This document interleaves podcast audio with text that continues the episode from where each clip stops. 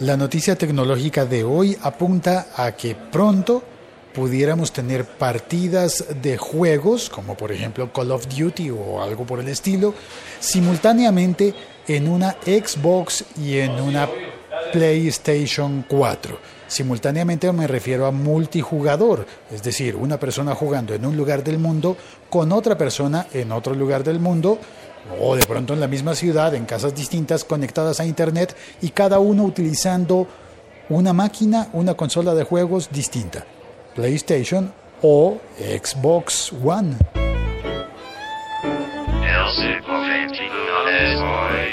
Hoy es 16 de marzo de 2016 y es la segunda vez que grabo este episodio que lo emito en realidad porque en la ocasión anterior cometí un error, un error muy tonto con el micrófono que estoy utilizando y es que lo tenía apuntando hacia otro lado. El micrófono con su patrón polar está bidireccional, que significa que puedo hablar por enfrente o por la parte de atrás, pero cuando hablo de lado, por un lado suena así y todo el, episodio original me quedó con ese sonido, así que decidí repetirlo y voy a tomarme otro café. El de antes era como el café de, mm, del final de la mañana antes del almuerzo y ahora el de después del almuerzo pidiendo el café. Y ahora entonces em, voy a tratar de reconstruir lo que había contado antes, que era eh, básicamente esa noticia. Ya no hay sorpresa, porque ya lo había dicho, pero estoy buscando acá. Ok. Aquí tengo un artículo. Ay, se me borró el artículo. De, el, artículo de Gizmodo, si no estoy mal. Ahora lo estoy buscando en otro lado. En Pocket, lo tengo en Pocket. Sony escuchará propuestas de em, juego conjunto entre PC, Xbox One y PlayStation 4. Antes de, de eso, ay, no salió mi café, me quedé sin café. Dios, hoy no me está yendo bien. ¿Qué pasó? ¿No hay vasos? Ahí están los vasos, estaban atascados. Vamos a pedir otro, por favor, café expreso. Había hecho una, una explicación que intentaba hacer un paralelo entre lo que ocurre entre los cómics y las casas de cómics y los podcasts y los juegos. Se trata básicamente de que hay dos grandes compañías de cómics en el mundo, bueno, en Estados Unidos, pero casi que controlan el mercado global de la manera en la que no lo conocemos, los geeks, porque si bien hay muchos cómics independientes, podemos hablar de la, de la casa Dark Horse o em, de los cómics de autores independientes, cómics de autor, digamos, como Milo Manara, o podríamos hablar de compañías de cómics que permiten ver tiras cómicas como las belgas, por ejemplo, las de Tantan o Tintín, las de Spirou, las de Lucky Luck las de, pues claro, por supuesto, todas las de Uderzo y de, y, de Goscinny. O sea, básicamente estaríamos hablando de Asterix. Asterix el Galo y muchas eh, otras tiras cómicas como las españolas, eh, llámalo Mortadelo y Filemón o eh, tiras cómicas o historietas o cómics TVOs también les dicen en, les han dicho en España, ya Emilcar me explicó por qué les decían TVOs, que es porque había uno que se llamaba TVO y, se hizo general. Pues bueno, todas esas eh, son importantes, pero en el mundo las más poderosas son las de DC Comics, DC, y Marvel. Y en esos dos mundos, en esos dos universos de cómics, pues normalmente los personajes se pueden cruzar de una revista a otra, de la revista de Linterna Verde se pueden pasar a la de Flash o a la de Batman, ¿por qué no? O cosas por el estilo, pero eh, también en el Marvel se pueden pasar el Capitán América, podría salir con los Cuatro Fantásticos, pero normalmente no es habitual que se crucen entre las dos casas. A comienzos del siglo XXI hubo un proyecto que se llamó Amalgam Comics, que permitía hacer cruces, no sé cómo lo solucionaron legalmente. Esto pasa también con las caricaturas eh, para niños, por ejemplo, las de Warner Brothers con las de Disney. Recuerdo que en la película, ¿cómo se llamaba? La del conejo. Roger Rabbit, ¿quién engañó a Roger Rabbit? Había una secuencia en la que aparecía el pato Lucas, Daffy Duck, con, eh, con el pato Donald, con Donald Duck. Y eso era pues muy difícil de lograr por los derechos, porque pertenecen a casas diferentes con, eh, con muy estrictas normas de propiedad intelectual que hacen que no sea fácil juntar a esos dos patos. Y si no es fácil juntar a esos dos patos, pues tampoco es fácil juntar al Capitán América con Superman. Y sin embargo, Amalgam Comics logró hacer una versión de un Capitán América que a la vez es Superman. Es un, como fusionar los dos personajes de las dos marcas, de marca DC y de marca Marvel, fusionarlos y que aparecieran en, una serie de revistas que se llamaba Amalgam Comics. Eso puede pasar también con los podcasts. No que se fusionen los podcasters, pero sí que un podcaster invite a otro a que aparezca en su podcast, a que aparezca en su programa. Em, o a otros. Y se puede hacer eso, de hecho es normal y es común.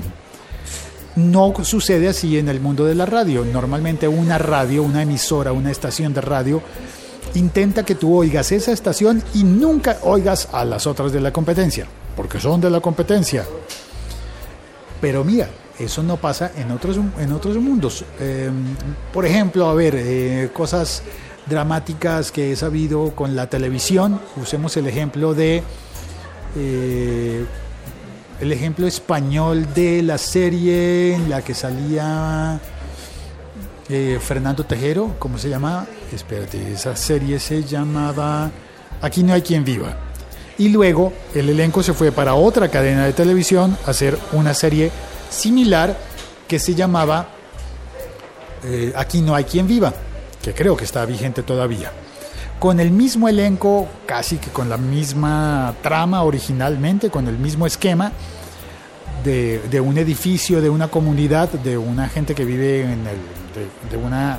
Es como la vecindad del chavo, pero en, pero en vertical en propiedad horizontal. Qué curioso, ¿no? Que la propiedad horizontal sea de edificios que se, que se construyen verticalmente. Pues bueno, em, esa serie tuvo que cambiarse de un canal a otro, pero tenía que necesariamente cambiar el nombre de los personajes, cambiar el nombre de la serie y cambiar un montón de cosas, porque no se vale que se cambien de marca los personajes. Se puede en los podcasts y se puede en los cómics y eso es lo que creemos que se llegaría a poder si eh, se aprueba por parte de Sony esta iniciativa que, ha declarado Sony, según veo en el sitio Gizmodo, dice, comillas, felices de colaborar con los editores y desarrolladores que estén interesados en una plataforma de juego cruzado. Una plataforma de juego cruzado significa que tú podrías arrancar, por ejemplo, el Call of Duty, y salir a cazar camperos en, un, en, una PlayStation 4, en una PS4, pero que parte de tu equipo estuviese conectado con Xbox. O no sé, digamos que Halo, debería, deberíamos eh, tratar de aplicarlo a otros, a otros juegos. Hay un antecedente y es que en el año 2002 Sony aceptó em, una compatibilidad en el juego Final Fantasy XI entre PC y por entonces la PlayStation 2, pero ahora vamos en PlayStation 4 y en Xbox One. Entonces, eh, la idea es que, digo, mira, leo acá, Rocket League será uno de los primeros en entrar en la plataforma de Xbox One, pero probablemente tendremos que esperar al E3 de junio para conocer más detalles sobre la propuesta. Esta es una noticia que se publicó originalmente en GameSpot y que yo leí del sitio de Gizmodo. ¿Habrá forma de jugar varios videojuegos con esas dos plataformas que permitan tener multijugador en plataformas distintas y simultáneas? Yo espero que sí, yo espero que se pueda y que no nos discriminen por la plataforma que tengamos, la consola de juegos que decidimos comprar. Que a veces uno dice, ay, eso es una decisión, ¿no? Cuando dices, voy a comprar una Play 4. ¿O será que mejor compro la Xbox One? ¿O cuál compro? Pues ahora casi que podrías decir, compra una tranquilo que igual vas a poder jugar con, con tus amigos, no importa qué plataforma tengas, qué consola de juegos hayas comprado tú. Esa es la noticia, lo que conté hoy en la mañana y me salió mal porque, porque había agarrado el micrófono al revés. Y bueno, ya está. Em, voy a saludar al chat. La Liga.fm. Estamos conectados. Bienvenido Andrés Cristancho que se conectó utilizando un Android. Saludos desde Bogotá, encantado por el mundo de los podcasts. Muy bien por el siglo XXI soy. Gracias Andrés. Eh, normalmente emito como tres horas más temprano de lo que lo estoy haciendo hoy, el, audio en streaming original y queda disponible en la plataforma de podcasting para que lo oigas en cualquier aplicación. Si estás en un Android puedes utilizar la aplicación Locutor Co o puedes utilizar la aplicación de Spreaker o puedes utilizar cualquiera que te guste, Pocket Cast, eh, Castro, eh, bueno, un montón. Incluso se reproducirá este podcast hasta en YouTube. Claro que en YouTube, pues, no sé, pues hay personas a las que les gusta muchísimo YouTube y que igual lo oyen, a pesar de que no tenga video, o bueno, de tener video tiene un video, pero es una carátula. Pero bueno, también aprovechando eso, en el canal de YouTube subo tanto los audios como también subo algunos videos cortos que hago habitualmente. Hoy voy a subir uno de un ascensor Ah, curioso, subir un ascensor, subir un vídeo de un ascensor. Bueno, soy Félix, estoy en Bogotá, Colombia, mi Twitter es arroba locutorco. Recibo mensajes tanto en los comentarios de este podcast como en el Twitter locutorco y también me puedes dejar mensajes en la plataforma de iTunes donde se dejan los, los comentarios. Allí se puede dejar. Eh, no es más, hasta pronto, chao, cuelgo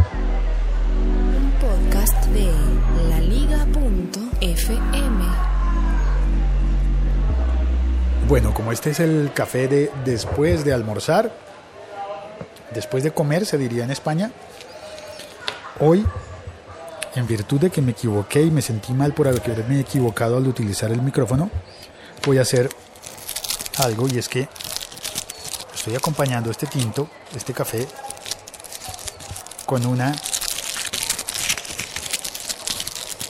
chocolatina. No voy a decir la marca, pero me salió que me salió, espérate. Me salió el planeta sorprendente, pepinillo del diablo, qué susto. ¿Tú has jugado a eso con el cromo que sale en los chocolates? um, imaginarte que eso es como lo que te va a pasar al día siguiente. Dios mío, qué susto. Pepinillo del diablo. Ecvalium elaterium. Esta planta herbácea es bien conocida por sus frutos explosivos. no, esto está muy mal. Frutos explosivos y mañana hay un paro en mi ciudad. El pedúnculo que lo sostiene al tallo se hincha a medida que madura, acumulando agua. Cuando el fruto está maduro, el más mínimo roce provoca un estallido por la presión y las semillas salen disparadas alcanzando una distancia de hasta 3 metros toda la planta es tóxica. Yo creo que tal vez yo jugué con esto alguna vez en la vida. Esto de hacer que, que la planta arroje las semillas, las tire, las lance. Yo jugué a esto. Bueno, mi chocolate. Chao, cuelgo. Ah, Andrés Costancho me cuenta que utiliza mucho la plataforma de Evox me permite agregar cualquier podcast desde RSS y crear listas de reproducción. Es verdad. Es muy buena la aplicación de Evox. También recomendada. ¿Y sabes cuál es excelente también? Audioboom. Es muy buena. Aunque la más popular para Android en Estados Unidos creo que es Stitcher.